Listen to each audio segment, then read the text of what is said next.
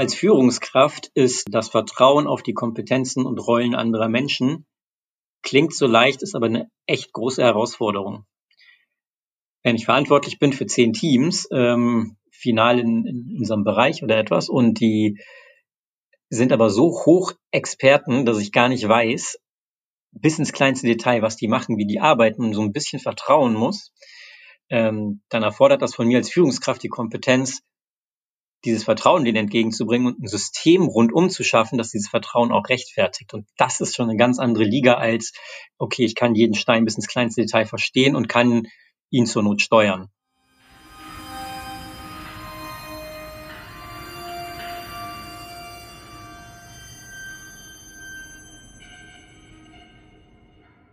Herzlich willkommen zum Podcast Kollektive Führung leben, dein Podcast rund um die Themen dynamische Führung, Zukunftskompetenzen, regenerative Arbeitskultur und Transformation.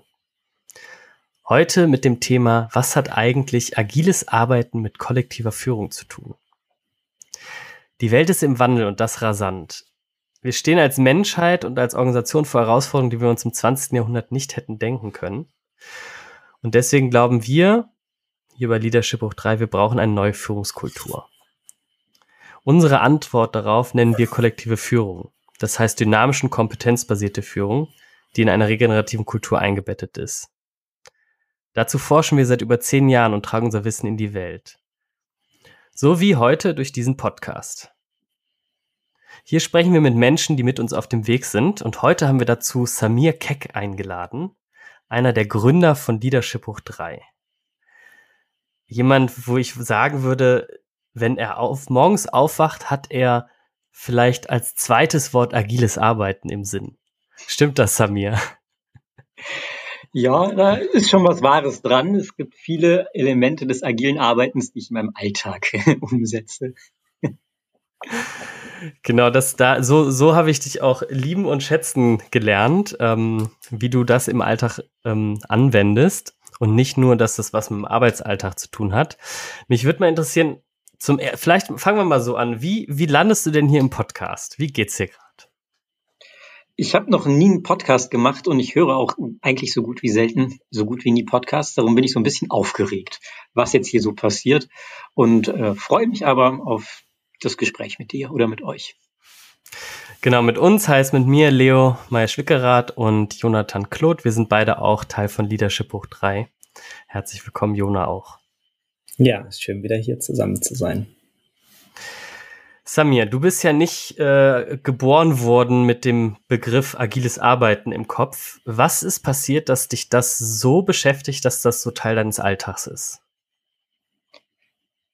Ich habe gemerkt, wie agiles Arbeiten einen leichteren Umgang für Produktentwicklung heute ermöglicht im Vergleich zur Produktentwicklung von vor 20 Jahren. Und es ist irgendwie eine angemessenere Art zu arbeiten auf die sich ändernde Umwelt und auf die vielen Unbekannten, die wir haben. Und in der guten Entwicklung von Produkten steckt auch so eine tiefe menschliche Zufriedenheit drin. So, ah, ich habe was geschafft, ah, cool, ich gehe nicht irgendwie zehn Stunden zur Arbeit und arbeite für einen Papierkorb. Und dieses Konglomerat äh, macht für mich agiles Arbeiten zu so einem wichtigen Baustein von persönlicher Erfüllung und guten Produkten für die Welt. Also du hast Bock, so ein Gefühl von, ich habe was geschafft zu haben und deswegen findest du das so geil, Kolle äh, kollektive Führung, agiles Arbeiten in die Welt zu bringen. Ja, genau. Und du, also was ich das Besondere finde, ist, es ist ja nicht nur so, dass du das in der Arbeit lebst, sondern auch im Alltag haben wir gerade gehört. Was ist so dein Lieblings-Alltagshack aus agilem Arbeiten? Also agiles Arbeiten ist sehr gut einsetzbar in der Partnerschaft. ähm,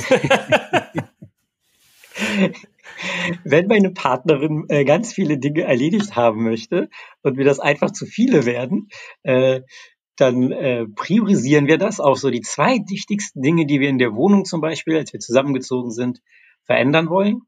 Äh, und die zwei kommen dann schön auf dem Board. Dann kommen die in meine To-Do-Spalte, dann erledige ich die und dann kommen die nächsten zwei für die nächste Woche rein. Und das macht plötzlich aus so einem Gefühl von, wow, es bewegt sich nichts, Unzufriedenheit so und ach, total der coole Flow, wir schaffen die ganze Zeit was zu erledigen. Hm, cool. Damit gibst du uns ja schon einen schönen Einblick, was eigentlich agiles Arbeiten ist. Und da bin ich total neugierig, gleich noch mal ein bisschen tiefer reinzugehen. Aber vielleicht kannst du uns vorher noch ein bisschen was zu deinem beruflichen Hintergrund sagen, wo du diese Kompetenz auch für dich entwickelt hast, wo du das gelernt hast und wie du das auch heute im beruflichen Kontext umsetzt. Hm. Wo ich das gelernt habe, sind so verschiedene Streams. Ähm, das hat angefangen, dass wir, glaube ich, 2009 Brian Robertson von Holocracy kennengelernt haben und total fasziniert waren von der Art, ähm, mit Holocracy zu arbeiten und davon Elemente schon für unser tägliches Arbeiten übernommen haben. Auch in der Gründung von Leadership Buch 3. Einfach viele Glaubenssätze, dynamisches, dynamisches Steuern, dass wir nicht irgendwie so Riesenpläne machen, sondern immer gucken, was ist der letzte Moment, den wir nutzen können, um eine Entscheidung zu treffen. Und dieses Denken hat sich sozusagen bei uns schon integriert. So ein zweiter Stream war, wie können wir in Rollen arbeiten, wie können wir Verantwortung delegieren, dass wirklich die Personen, die die Arbeit tun, auch wirklich Entscheidungen treffen können. Und dann kam so der dritte Stream dazu, dass ich ähm, über das agile Coaching-Team bei Zalando so die Sachen, die ich schon konnte und wusste, auch über Leadership Development einbringen konnte und dann die Komponenten dazu gelernt habe, die eher aus der Softwareentwicklung kommen, wie man Softwareentwicklung macht und wie man in der Softwareentwicklung agil arbeitet, was man aber dann natürlich auch von diesem Herzstück der Softwareentwicklung auf andere Arbeitsbereiche übertragen kann. Hm. Und du hast jetzt schon ganz viele Puzzlestücke so reingegeben mit den Rollen und mit der dynamischen Steuerung. Wenn wir noch mal einen Schritt zurückgehen, was ist eigentlich agiles Arbeiten? Viele haben das ja sicherlich schon gehört, aber wenn du es noch mal so definieren würdest, wie kann man das abgrenzen? Ja, äh, da muss ich so ein bisschen schmunzeln, äh, weil mittlerweile das Wort agiles Arbeiten oder agil vor alles gesetzt wird. Agiles Verkaufen, agiles PowerPoint machen, agile Excel. Und am Anfang habe ich gedacht, oh Gott, die Leute haben alle keine Ahnung. Mittlerweile frage ich mich so, hm, vielleicht ist das Wort einfach so nichtssagend, dass es keine allgemeingültige Definition mehr gibt. Und darauf zu beharren, ist vielleicht ein bisschen komisch, wenn sich die Welt verändert hat. Darum ist so meine ganz persönliche Meinung, dass agiles Arbeiten bedeutet, in kurzen Iterationen anhand von Feedback zu arbeiten. Einer meiner Mentoren hat immer gesagt so, never build on assumptions, niemals auf Annahmen etwas bauen. Also immer gucken, wie kann ich möglichst schnell meine Annahmen verifizieren. Mhm. Und das ist für mich das Herzstück agilen Arbeitens. Mhm. Das ist ja ganz schön, da können ja auch Menschen direkt, also wir haben auch mal Lust, dass, dass wenn jetzt Leute hier zuhören, dass sie direkt was für ihr Arbeiten oder ihr, ihre Partnerschaft zum Beispiel mitnehmen können. Und das heißt, das kann man ja auch dann direkt im Arbeitsalltag anwenden. Ne? Also wenn du jetzt ein Projekt hast oder ähm, irgendeine Annahme hast, hey, geh raus und hol dir in irgendeiner Form Informationen. Das sagst du, ist so das Kernstück, das Prinzip. Genau, und man kann das als Organisation anwenden für sich. Wie kann ich möglichst schnell Produkte testen? Wie kann ich möglichst schnell auf Veränderungen reagieren und gucken, ob wir in die richtige Richtung gehen? Das kann ich aber auch äh, in so Kleinigkeiten machen, wie wenn ich eine, eine PowerPoint für einen Vorstand mache.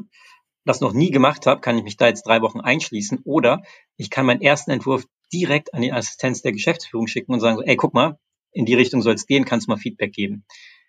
Also man kann es auch in ganz kleinen Teilen wieder anwenden und das ist das, wo du gesagt hast, so, ah ja, ich lebe das quasi in meinem Alltag viel. Genau. Ja, ist ganz schön. Die erste Se Folge von diesem Podcast ist ja zum Beispiel auch ein Prototyp gewesen. Ähm, der, deswegen fällt die auch so ein bisschen raus. Die passt nicht so ganz in diesen Flow, aber da waren die, die, das Feedback war dann so positiv, dass wir gesagt haben, alles klar, wir machen da jetzt eine Serie draus. Das ist auch irgendwie ein Beispiel. Hm. Jona, ich hatte dich gerade unterbrochen. Was nee, alles gut. Ich bin nur äh, davon inspiriert, wie du das äh, gerade vorstellst, weil du ja noch gar nicht über Methoden, Ansätze oder konkrete Tools sprichst, sondern gleichzeitig auf so bestimmte Prinzipien beziehst. Und da bin ich neugierig, ob es da noch weitere gibt, außer das, was du gerade genannt hast, eben dieses empirisch-iterative und die äh, Feedback Qualität als Prinzip? Ich würde sagen, das ist das wichtigste Prinzip. Und wenn ich das erreichen kann, ähm, habe ich agiles Arbeiten umgesetzt oder habe auch den Mehrwert, den ich, das geht ja um den Mehrwert, den ich davon haben will. Und der Mehrwert ist, dass ich nicht irgendwelche Produkte entwickle, die nachher keiner kauft oder die die Welt nicht braucht oder dass ich einfach viel Müllarbeit kreiere, sondern möglichst mit wenig Aufwand das Richtige oder die höchste Priorität zu schaffen. Mhm. Und das ist das Ziel, was wir erreichen wollen. Und wie wir das dann machen, Rollen können da helfen, also das Arbeiten in Rollen, das Arbeiten in Iterationen, da gibt es viele, viele Bausteine, die ich aber alle unwichtig finde, weil es ums Ziel geht und nicht um die Bausteine. Mhm. Letztes Mal haben wir mit äh, Hendrik, mh, hm, ich weiß gar nicht, ob ihr zu zweit Leadership Hoch 3 gegründet habt oder ob das eine größere Runde war. War eine größere Runde, Jona war auch dabei. Ah ja, okay. Also auf jeden Fall ähm, ähm, haben wir mit Hendrik letztes Mal ähm, auf, darauf geschaut, was ist eigentlich kollektive Führung und was ist so die Vision von kollektiver Führung und so ein bisschen so eine Landkarte aufgezeichnet von was Hendrik oder was wir da sehen. Ne? Wo, wo geht's mit Führung hin? Warum sehen wir gerade, dass zum Beispiel mehr Trend zu Selbstorganisation in der Welt ist? Und ähm, da ist so eine Frage, also wenn ich so, wenn ich so schaue, gibt's ja irgendwie so viele Sachen. So, da die einen haben dann agiles Arbeiten, die anderen nennen dann irgendwie so ein neues Ding Holocracy oder Soziokratie oder oder oder oder Design Thinking, was auch immer. Ne? Es gibt also ganz, ganz viele mögliche ähm, Dinge und deswegen mag ich das so gern, diese Landkarte als für meine innere Landkarte. Und wo würdest du darin sagen, findet da agiles Arbeiten drin Platz? Also was ist so der Platz von Agilität in kollektiver Führung? Wenn wir dynamisch und kompetenzbasiert führen wollen, dann braucht es ja auch ein Framework, in dem das möglich ist. Und agiles Arbeiten liefert schon so ein Framework, dass wir Kompetenzen einsetzen können und möglichst schnell Feedback aufnehmen. Und wenn ich aber zum Beispiel eine sehr starre Hierarchie habe, ist es sehr, sehr schwer, Feedback aufzunehmen. Weil das erstmal hoch eskaliert wird und dann kommt es irgendwann wieder runter und dann ist irgendwie der Zeitpunkt schon vorbei und irgendein Manager, der weit weg von der Materie ist, trifft eine Entscheidung. Das heißt, das ist nicht so kompetenzbasiert und auch nicht so dynamisch. Und agiles Arbeiten ist ein Baustein, den man verwenden kann, um diesem dynamischen, kompetenzbasierten Arbeiten näher zu kommen. Also Framework, und, was heißt das dann? Und besonders auf einer strukturellen Ebene. Und Framework äh, unterscheide ich von Methode. Also Framework ist ein Rahmen, in dem du dann spielen kannst, den du auch verändern kannst. Im Gegensatz zu einer Methode, wo du weißt, ah, das mache ich immer gleich. Das ist auch der Vorteil einer Methode, dass du so etwas produzierst und immer den gleichen Medikamente, die gleichen Sachen drin hast, weil es methodisch gleich ist. Ähm, und im Gegensatz zu einem Framework, wo du einfach so einen Rahmen hast, in dem du dich bewegen kannst, wo du einfach Teile verändern kannst. Und kannst du einmal ein Beispiel für den Framework und für die Methode geben?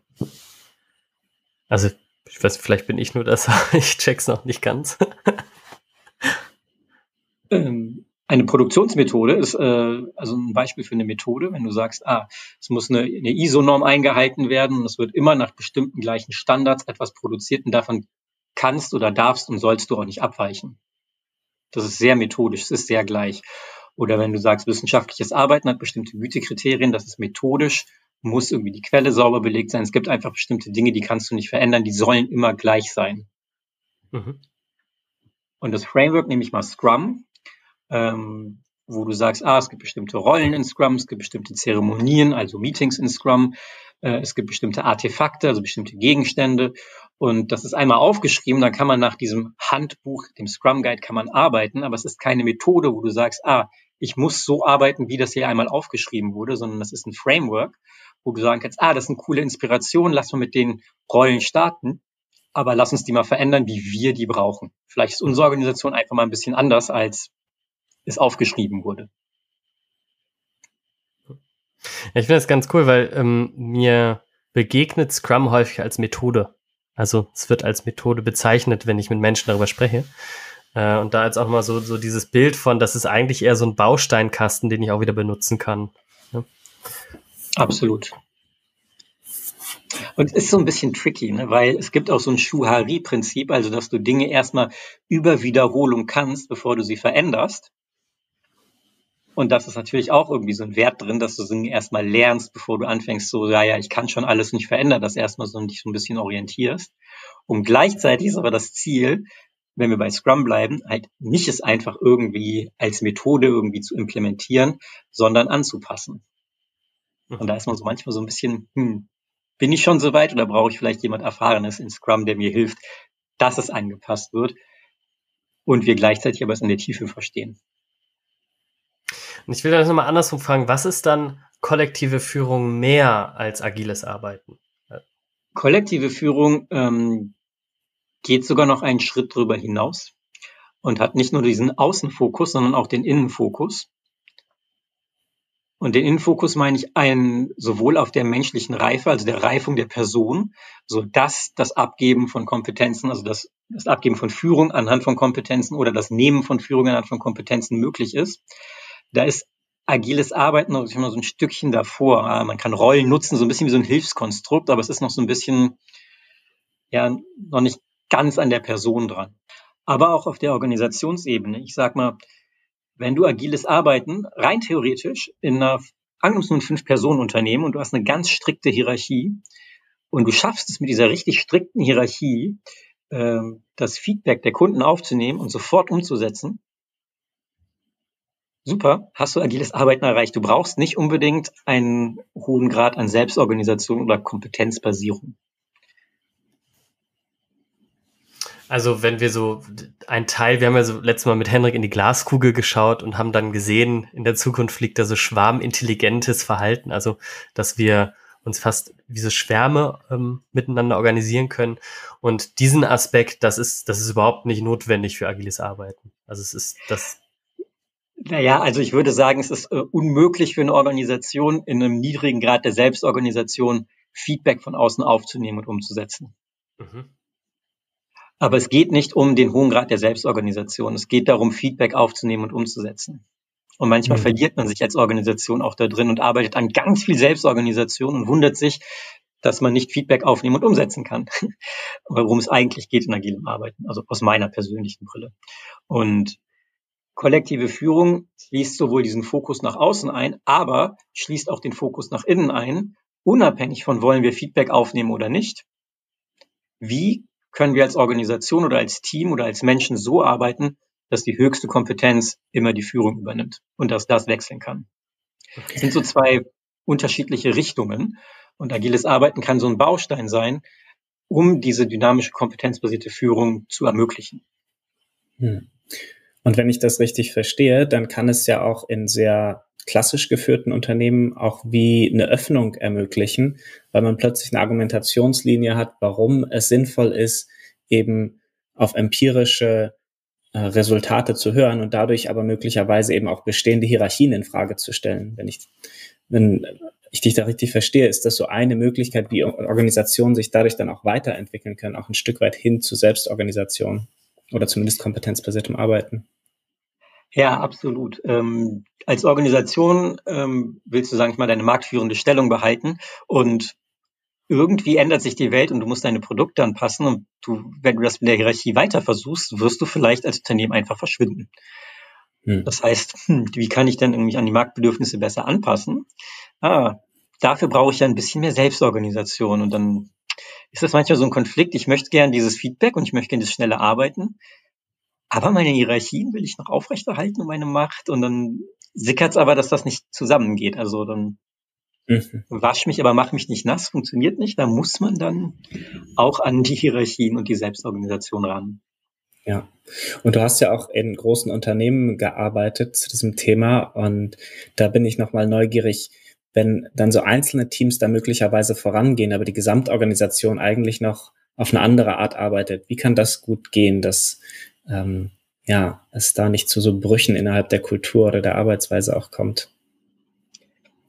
Ähm, ich glaube, diese Brüche sind aktuell, ich glaube, die größte Herausforderung, die ich sehe in allen Unternehmen. Dass einfach, ähm, wenn du vielleicht ein bestimmtes Thema gelernt hast, das Thema noch genauso unterrichtet wird wie vor 30 Jahren und da wenig Veränderung drin ist und da ein gesamtes Mindset von der Ausbildung bis ins Unternehmen bis auch in den tatsächlichen Kontext reinkommt und plötzlich ganz viele Komponenten mit Technologie gemacht werden und Technologie aber nach zwei Jahren wird schon der Curriculum wieder verändert und neue Mitarbeitende, die direkt aus der Uni kommen, wissen vielleicht sogar mehr als unsere Seniors, die schon 20 Jahre Entwickler sind. Ähm, und die Seniors, die hören dann auf die Juniorigeren, also in Anführungsstrichen Juniorigeren. Und das ist ein ganz anderes Mindset. Und dieser Clash, ich glaube, der tritt gerade überall auf. Mhm. Und den zu mitigieren, den irgendwie so zusammenzubringen, so Mindsets aneinander zu, zu bringen und Arbeitsweisen, das ist die Herausforderung irgendwie gerade der aktuellen Zeit. Mhm. Also, dass eigentlich auch verschiedene Wertesysteme oder Mindsets nebeneinander in der Organisation existieren können und die sich überhaupt noch verstehen. Das ist die Herausforderung. Und dass sie gut zusammenarbeiten können. Ich meine, du ähm, agiles Arbeiten, wenn du so ein Team hast, das irgendwie schnell Feedback aufnimmt, dann braucht das Team ja auch viele verschiedene Kompetenzen, damit es auch entscheiden kann. Damit ich jetzt nicht abhängig bin von irgendeiner Abteilung und da dann auf eine Antwort warte oder wie so eine Behörde das dann irgendwie nach Monaten zurückkommt, dann ist ja die Feedback- und Produktentwicklungszeit schon vorbei. Mhm. Und wenn ich diese unterschiedlichen Kompetenzen habe, muss ich plötzlich diese Fähigkeit der Kollaboration mit unterschiedlichsten Disziplinen haben, die wir aber nie in der Universität und in der Ausbildung lernen. Also ich lerne ja als Juristin nicht, wie arbeite ich eigentlich mit Wirtschaftswissenschaftlern zusammen oder als äh, BWLer, wie arbeite ich eigentlich mit einem Psychologen oder einer Psychologin zusammen. Kollaboration ist überhaupt nicht Teil der Ausbildung und das ist aber so ein, einer der Kernpunkte für agiles Arbeiten. Jona, du hast es gerade auch noch angesetzt. Genau, wir sprechen ja da dann jetzt schon darüber, was es eigentlich von Menschen und Organisationen erfordert, um sowas überhaupt umzusetzen. Gibt es da noch weitere Kompetenzen, die dir einfallen, wo du sagst, hey, die sind total wichtig, dass das überhaupt funktionieren kann? Ja, dieses, also als Führungskraft ist äh, das Vertrauen auf die Kompetenzen und Rollen anderer Menschen klingt so leicht, ist aber eine echt große Herausforderung. Wenn ich verantwortlich bin für zehn Teams, ähm, final in, in unserem Bereich oder etwas und die sind aber so hoch Experten, dass ich gar nicht weiß, bis ins kleinste Detail, was die machen, wie die arbeiten und so ein bisschen vertrauen muss, ähm, dann erfordert das von mir als Führungskraft die Kompetenz, dieses Vertrauen denen entgegenzubringen und ein System rundum zu schaffen, dass dieses Vertrauen auch rechtfertigt. Und das ist schon eine ganz andere Liga als, okay, ich kann jeden Stein bis ins kleinste Detail verstehen und kann ihn zur Not steuern. Also das ist eine andere Art der Steuerung das ist eine weitere Kompetenz, die es auf jeden Fall auf Management-Ebene braucht. Mhm. Also eher sowas wie so ein Ökosystem oder ein System zu kreieren, in dem gute Arbeit gelingen kann und nicht mehr so kleinteilig zu steuern. Genau. Und sich aber auch nicht darin zu verlieren in so, ich mache nur so Happiness und so ein bisschen schönen Lulu, äh, weil das ist System, System. So, also es geht schon um Dinge erreichen. Aber wie mache ich das als Führungskraft? Also wenn jetzt eine Führungskraft zuhört, die genau vor dieser Herausforderung gerade steht, wie, wie, was kann die so konkret machen? Ja, eine konkrete Sache ist Kontext. Kontext liefern. Denn die Teams, die arbeiten wirklich äh, an ihrer fachlichen Expertise an einem Produkt, die können desto mehr gute Entscheidungen treffen, desto mehr Informationen sie haben. Das heißt, desto besser ich ihnen Kontext ermögliche über Strategien, über Finanzkennzahlen, über so den, das große Ganze, in dem das Unternehmen sich bewegt, desto besser werden deren Entscheidungen sein. Und gleichzeitig darf ich sie jetzt nicht mit Full Transparency äh, alles so vollknallen mit Informationen, so sucht euch das mal selber, steht ja alles im Intranet, sondern ich muss Formate finden, beispielsweise regelmäßige All Hands, regelmäßige One-on-Ones, dass diese Informationen gefiltert und präzise ankommen. All Hands sind Treffen mit, wo alle dazukommen und One-on-Ones sind einer Treffen. Ich weiß nicht, wie, wie verenglischt äh, die Leute unterwegs sind, die uns so zuhören. Bist ja wie mein Bruder. ne, ich verstehe dich, ne? Nur, ja. Ja, das ist gut. Also, so dass sich so ein bisschen die Führungsrolle dahin auch verändert, dass ich eher wie so ein Katalysator bin für Informationen und den, ja, eher wie so die Spinne im Netz werde. Also so Informationen aufnehmen, filtern können und Kontext liefern, bekommt eine andere Bedeutung in Führung. Ja, genau. Ich habe ich, ich hab nur so eine Frage und zwar, ähm, agiles Arbeiten hast du ja schon gesagt, es gibt ja so, keine Ahnung, das setze ich ja aktuell vor alles, ne? Agile PowerPoint, agiles Kochen, was auch immer. Ähm, äh, die, ich habe sogar schon Leute gehört, die, die haben agile Beziehungen. Deine Scherz am Rande. Ähm, aber wann macht's denn, also häufig, wenn ich so mit Organisationen zusammenarbeite, mit Teams, dann habe ich das, den Eindruck, dass das jetzt so agil ist, so die, die Antwort auf alles. Aber wann macht es denn überhaupt Sinn, agiles Arbeiten anzuwenden und wann nicht? Ich würde sagen, es gibt so Prinzipien, ähm, auch der Frameworks, die sind einfach sinnvoll umzusetzen in vielen Bereichen. Also, dass man Feedback hat, möglichst früh, ist einfach ein sinnvolles Prinzip. Generell würde ich sagen, sobald es um Produktentwicklung geht, ist agiles Arbeiten und speziell in der Softwareentwicklung ist agiles Arbeiten sehr häufig, ich würde nicht sagen immer, aber ist sehr häufig angebracht. Also wenn ich was Neues kreiere, wenn ich was weiterentwickle, wenn ich mit einem Kunden arbeite. Sobald ich weiß, wie etwas geht und ich das einfach nur diese Produktion zum Beispiel optimieren will, dann geht agiles Arbeiten ist jetzt nicht der Fokus. Man kann dann auch wieder gucken, wie kann ich die Optimierung vielleicht mit kleinen Experimenten machen. Aber der Gesamtkontext, würde ich sagen, ist dann nicht agiles Arbeiten, sondern eher Prozessoptimierung. Also dann eher sowas wie Lean ähm, als ein, ein, ein anderes, ähm, ja, benachbartes Framework oder Geschwisterchen. Genau.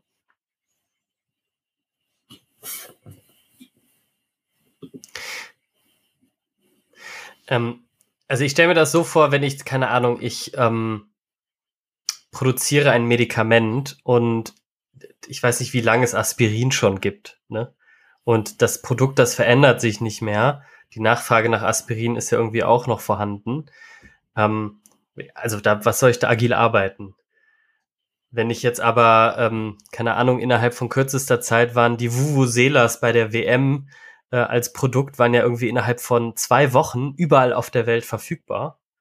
Ähm, da hat sich ja plötzlich ein Markt verändert und schwupps gibt's diese Produkte überall. Da braucht's dann eher agiles Arbeiten. Hab ich das so richtig, richtig verstanden? Genau, oder wenn du bei der Aspirin bleibst, äh, braucht es vielleicht ein kleines Team, das irgendwie immer guckt, ist das noch up-to-date oder braucht es eine Veränderung? Ändert sich der Bedarf nicht, dass wir dann irgendwie Aspirin produzieren, aber ähm, das gar nicht mehr genutzt wird und dann sich der Markt verändert hat, so dann wie, wie die ähm, Kameras, die noch äh, Filme produziert haben und die Digitalfotografie einfach verpennt haben. Also da braucht es noch so ein Horchen am Markt. Aber die Produktion dann von diesen Filmen oder von Aspirin oder von dem Produkt so, da braucht es dann nicht, dass irgendwie, angenommen, da sind 5000 Mitarbeiter involviert oder in der Produktion, dass die dann alle plötzlich immer gucken, okay, was, was für eine Tablette könnte der Kunde vielleicht jetzt gebrauchen? Nee, das soll schon standardisiert sein. Mhm. Mhm.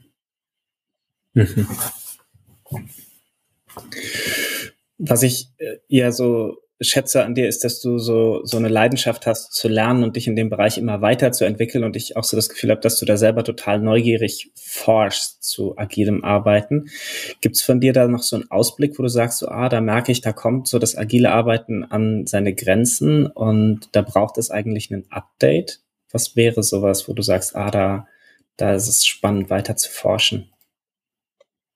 Ich glaube, genau dieses, was wir eben schon angesprochen hatten, dieser Zusammenspiel von äh, agilen arbeitenden Teams, agilem Mindset, ich sage vielleicht auch mal Tech-Mindset und anderem.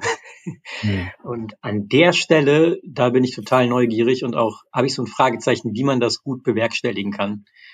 Wenn ich alle Kompetenzen in einem Team haben will, damit das Team so eine Entscheidung treffen kann und gleichzeitig aber nicht will, dass das Team 20 Personen umfasst, wie kann ich da gute Kollaborationen hinbekommen? Sowohl organisatorisch ähm, als System, als Setup, aber auch dann auf der individuellen Ebene. Ah, was, was gibt's da für Needs? Wie funktionieren eigentlich Businessprozesse, ähm, um sie so gut zu integrieren, dass wir anhand von Feedback und mit wenig Müll was produzieren können? Mhm. Und hast du da schon einen ersten Lösungsansatz, wo da was Neues entstehen könnte? Sehe, dass viele Organisationen damit einfach experimentieren. Und ein Schritt, den ich häufig sehe, ist, dass die ähm, Tech-Einheiten und dass die Business-Einheiten verschmolzen werden, also die agilen und nicht agilen Einheiten, um einem einzigen Purpose zu dienen und so der Purpose oder das Produkt im Fokus steht. Und das Zweite, was da ein bisschen so anschließt, ist, dass ich sehe, dass viele Organisationen sich anhand von Produkten ausrichten und nicht anhand von Funktionen also an, anhand von Produkten, dass ich sage, das sind irgendwie die kleinen Autos und die schnellen Autos und wir produzieren die und nicht, wir haben eine Rechtsabteilung, eine HR-Abteilung. Okay, so manche Zentralfunktionsabteilungen wird es immer geben, aber wir haben nur so die Fachabteilungen. sondern mhm. nee, wir nehmen aus den Fachabteilungen und sagen, ihr arbeitet an dem speziellen Produkt. Und es gibt Unternehmen, die sich anhand dieser Produktorientierung jetzt ausrichten. Also es gibt nicht mehr das IT-Team, das Entwicklerteam, das Qualitätsteam, also jetzt, weil du ja vor allem die Produktentwicklung meinst, sondern dass es dann, es gibt Produkt A und da gibt es eine IT, ein, ein paar Maschinenbauer, ein paar ähm, Qualitätsingenieure und die arbeiten dann für ein Produkt zusammen. Und dann daneben genau. nochmal ein anderes Produkt und nochmal ein drittes Produkt. Und dann gibt es genau. so ein paar generelle Support-Einheiten wie Human Resources oder die Rechtsabteilung. Genau. Ja, okay. Hm. Wenn ich so auf die Zeit schiele, kommen wir schon zum Ende unserer Folge, auch wenn ich das Gefühl habe, wir könnten noch stundenlang weiter forschen und hier gemeinsam eintauchen in dieses Thema. Eine Frage, die mich noch interessiert, ist, wenn du so deinem fünf Jahre jüngeren Selbst begegnen würdest, welche Tipps würdest du ihm zu diesem Thema geben? Was hättest du dir gewünscht, damals schon zu wissen, vor fünf Jahren, was du heute weißt? Ich würde sagen, der Kontext agilen Arbeitens ist enorm wichtig. Ähm, es geht nicht nur um das Arbeiten an sich, sondern auch, was die Teams wirklich präzise tun. Und desto früher ich Dinge weiß, desto cooler. Also hätte ich mich mit Wissen beschenken können, hätte ich einfach Kontextwissen über Softwareentwicklung mir selbst geschenkt. Ähm, ich sehe häufig, dass so agile Coaches oder Menschen so ein bisschen disconnected sind von dem, was die Teams eigentlich wirklich tun. Aber das ist ein riesen Einfluss auf, wie man die Arbeit organisiert oder wie man agiles Arbeiten in die Welt bringen kann. Und da sich nicht zuvor verstecken und zu sagen, so, ja, ja, gut, Architektur von Software, so ich verstehe das so ein bisschen, ich kann die Schlagwörter, aber ich weiß das jetzt gar nicht wirklich. Da hat man immer so ein Limit, wohin man kommt mit agilem mhm. Arbeiten. Mhm. Ja, vielen Dank, Samir. Ähm, last but not least, wenn jetzt Menschen, die zugehört haben, sagen, boah, da habe ich so richtig Feuer gefangen, ähm, ich will mich irgendwie inhaltlich weiterbilden, also ich will irgendwie mehr Wissen ranziehen oder, boah, ich bin genau vor einer Herausforderung mit meinem Team. Ähm, was ist so ein Tipp, ein, wo, ja, weiß ich nicht, eine Leseempfehlung oder aber auch, äh, was kann man dann machen? Wie, wie erreicht man dich zum Beispiel? Ähm, also erstmal die Leseempfehlung. Ähm, ich fand äh, oder finde immer noch Jürgen Appelo äh, Management 3.0 ist ein guter Einstieg, weil es so einen Gesamtüberblick gibt. Ähm, mit dem kann man sehr gut starten. Ähm, und ich glaube, wenn man merkt, ah, wir könnten irgendwie unsere Arbeit verbessern, wir könnten besser zusammenarbeiten, wir, wir brauchen lange, wir treffen irgendwie viele Entscheidungen, dann ist, glaube ich, sehr hilfreich, sich mit ähm, jemandem, der professioneller agiler Coach ist, zusammenzusetzen ähm, und zu gucken, ah, wie könnte man hier was verändern. Und mit professionellem agilen Coach meine ich jemand, der auch so ein bisschen Ahnung davon hat oder nicht mal irgendwie so irgendwelche Zertifikate gemacht hat und aber noch nie so gearbeitet hat. es gibt so richtig gute Agile Coaches, die dabei unterstützen können. Genau. Mich kann man, mir kann man immer eine E-Mail schreiben, wenn man mir quatschen will. Ja, vielen Dank. Dann werden wir deine E-Mail vielleicht noch in den Show Notes verlinken. Ähm, ansonsten erreicht man dich ja auch einfach über Leadership hoch 3. Ähm, genau. Vielen Dank, Samir. Was gibt es noch irgendetwas, was du abschließend sagen willst, dass sich das hier rund anfühlt? Ja, ich bin immer noch aufgeregt zu Podcasts. Da komme ich mir manchmal alt vor, weil ich keine Podcasts höre. Aber macht Spaß. Schön. Das heißt, äh, wenn wir dich nochmal fragen, bist du wieder dabei. Dann bin ich dabei. Wunderbar. Vielen Super, Dank, Samir. Vielen Dank. Danke euch.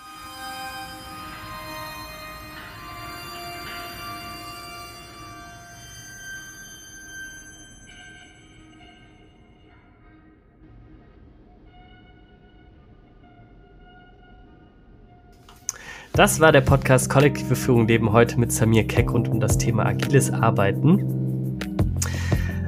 Wenn du Lust auf mehr hast, ähm, oder Fragen hast, dann kannst du uns Anregungen schicken, entweder per E-Mail unter Mal gucken, ob ich es diesmal hinkriege. Podcast at kollektiveführung.de oder du kannst uns auf unseren Anrufbeantworter sprechen.